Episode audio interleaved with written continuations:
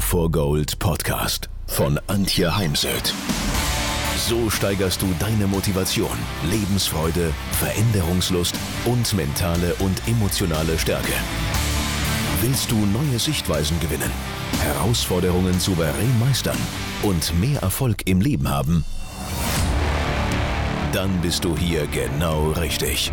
Der Go for Gold Podcast von und mit Mentalcoach und Deutschlands renommiertester Motivationstrainerin Antje Heimsöth.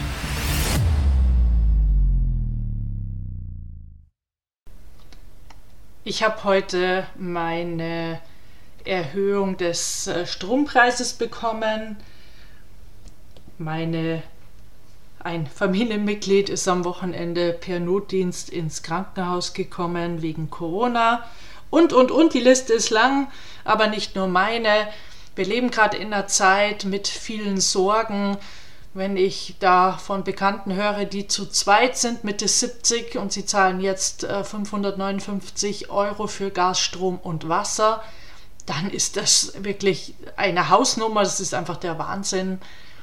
Ich äh, darf auch gar nicht so sehr nach vorne denken. Ich habe letztens zwei Vorständen zugehört, die das Jahr 2023 sehr schwarz malen, was ich nachvollziehen kann aus meinem Verständnis von Wirtschaft, von Zusammenhängen. Und umso wichtiger ist es, gut für sich zu sorgen. Und ich habe schon jetzt sehr radikal ähm, vieles abgedreht, beschäftige mich jetzt deutlich weniger mit Politik, habe auch Freunden untersagt, mir irgendwelche Filmchen und Artikel und sonst was weiter zu mailen oder weiterzugeben per WhatsApp. Ich habe da vor allem einen Bekannten, der das sehr gerne tut, um mich einfach nicht immer und immer wieder ähm, damit beschäftigen zu müssen, denn ich brauche dann auch manchmal eine gewisse Zeit, um da wieder rauszukommen, da aufzutauchen. Und ich weiß, das bucht von meiner Gesundheit ab. Und das eben so als erste Idee, Gedanke, überprüfe auch du, wie oft am Tag ziehst du dir all das Negative rein, wie oft äh, scrollst du durch die sozialen Netzwerke, da liest man ja nicht minder wenig über all die Themen dieser Zeit. Und mit wem kannst du in aller Ruhe über deine Sorgen sprechen?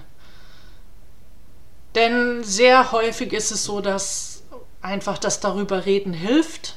Ich hatte jetzt eben ein Coaching mit einer jungen Frau, die gerade ihren Partner dabei erwischt hat, dass er fremdgegangen ist und für sie ist damit die Beziehung auch beendet.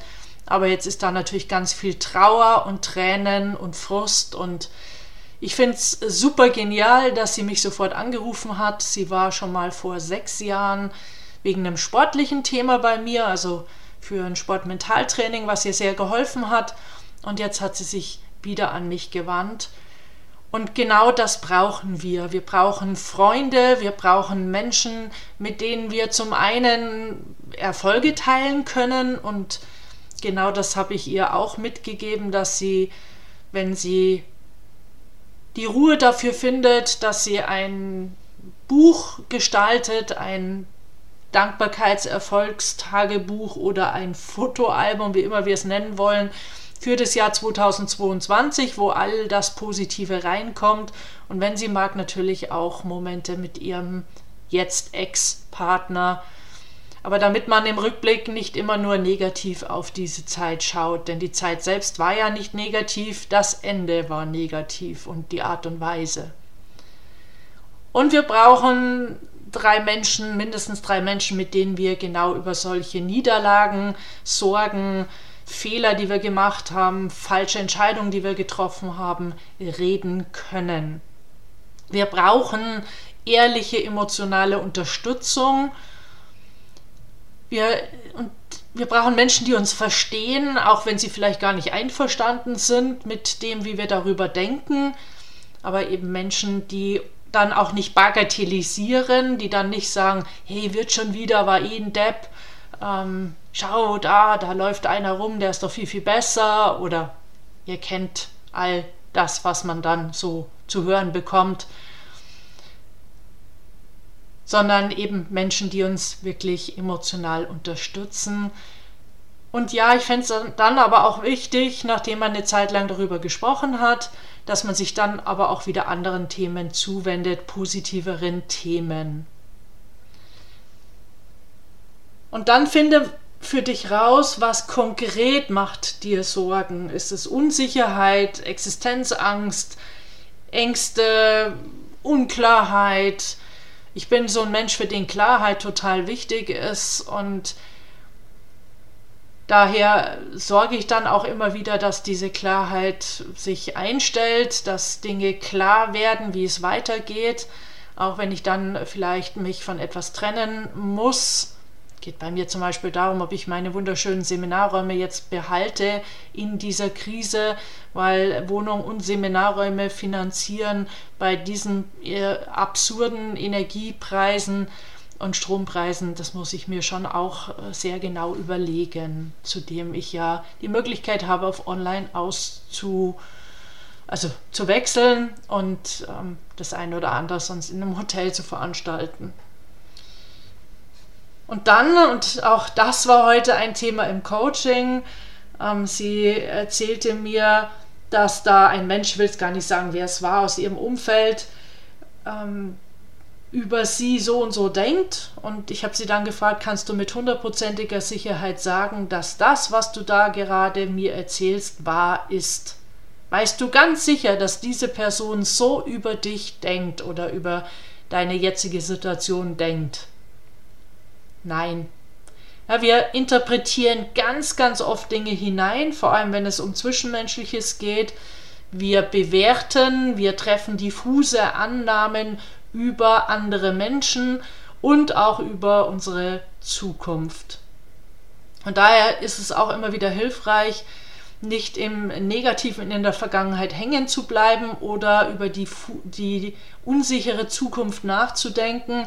Denn keine Ahnung, was 2023 passiert. Na, jetzt ähm, treibt Erdogan noch sein Unwesen ähm, und das ist noch ähm, ja, eher zynisch formuliert. Ich weiß es nicht und daher arbeite ich auch im Moment gar nicht so sehr mit Zielen äh, für das Jahr 2023, denn es wäre ja jetzt im Ende November die Zeit dafür, sondern ich arbeite mit Mikrozielen, das heißt mit Tageswochen und einem Monatsziel. Und ich arbeite mit einem Zukunftsbild, das ist bei mir allerdings dann schon im Jahr 2024, weil ich glaube und Du kannst mich dafür für verrückt erklären, aber ich glaube, dass es 2024 wieder besser wird. Und dann gehe ich in dieses positiv aufgeladene Bild. Also es waren jetzt zwei Punkte. Das eine, hinterfrag deine Gedanken. Frag dich, ob du mit hundertprozentiger Sicherheit sagen kannst, dass dieser Gedanke wahr ist. Und das andere ist, schau, dass du deine Gegenwart gestaltest, sei Gestalter und nicht Opfer lass das Negative in der Vergangenheit und arbeite mit Mikrozielen. Dann habe ich eben mit der Klientin eine Liste erstellt, was ihr Hoffnung, Kraft gibt, was ihr zu Glücksmomenten verhilft, also zum Beispiel Musik. Sie hört sehr gerne Musik und sie wird sie jetzt verstärkt wieder laufen lassen, hören, auch wenn sie Sport treibt, weil bis dato äh, genießt sie eigentlich lieber sich selbst und ihren Körper. Und ähm, jetzt wird sie die Musik wieder hinzunehmen, weil ihr das hilft. Auch vielleicht sogar das Mitsingen, wenn es einem danach ist, denn auch das löst etwas. Ich habe sie auch gefragt, wenn wir jetzt ihre beste Freundin hinzunehmen würden, was würde uns denn die Freundin sagen? Die Freundin hat dann gesagt, die imaginäre Freundin oder der Gedanke an meine beste Freundin, höre Podcasts. Hör Podcast-Folgen, das ähm, lenkt dich ab. Genau. Dann ist sie ins Homeoffice gegangen, hat sich ins Auto gesetzt, ist zu ihrer Familie gefahren, ihren Eltern und macht von da aus jetzt Homeoffice. Da hat sie also auch schon sehr, sehr gut für sich gesorgt.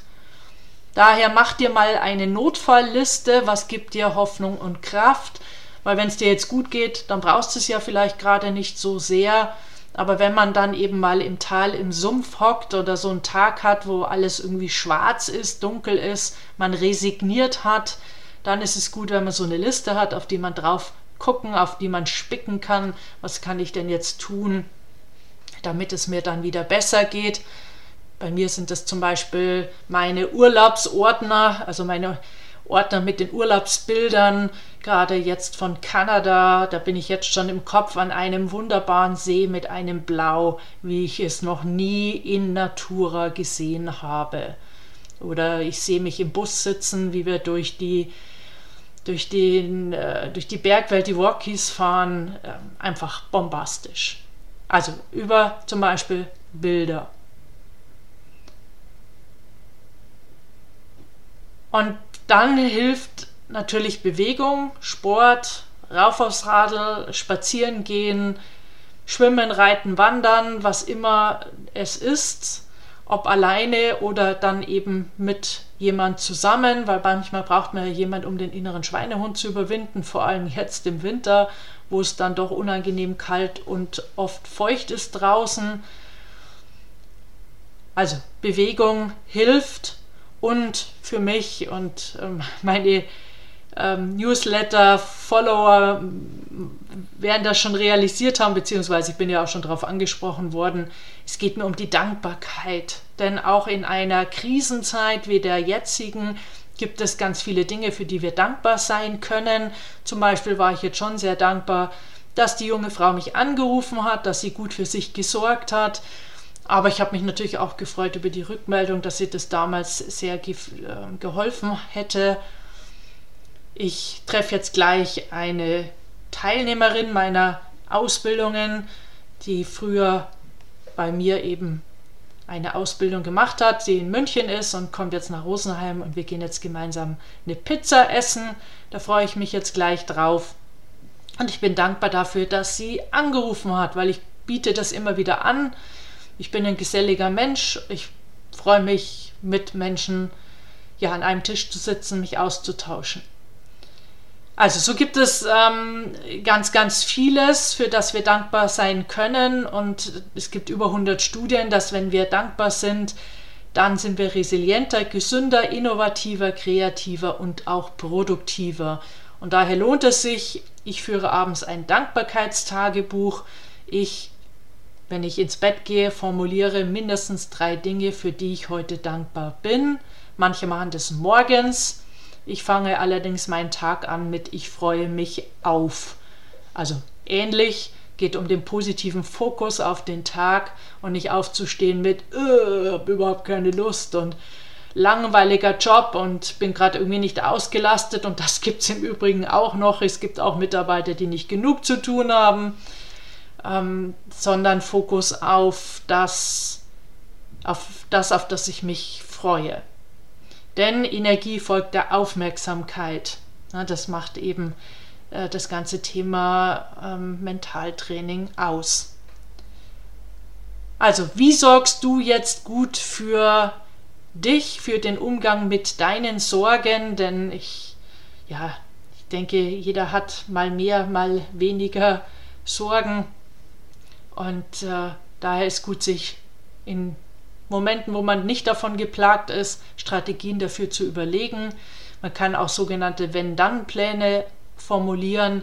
Wenn die Sorge X auftaucht, dann mache ich Y. Und wenn die Sorge Z auftaucht, dann mache ich das. Und wenn wir solche Wenn-Dann-Pläne verinnerlichen, dann helfen sie uns in konkreten Situationen. So, jetzt wünsche ich dir ganz viel Dankbarkeit in deinem Herzen.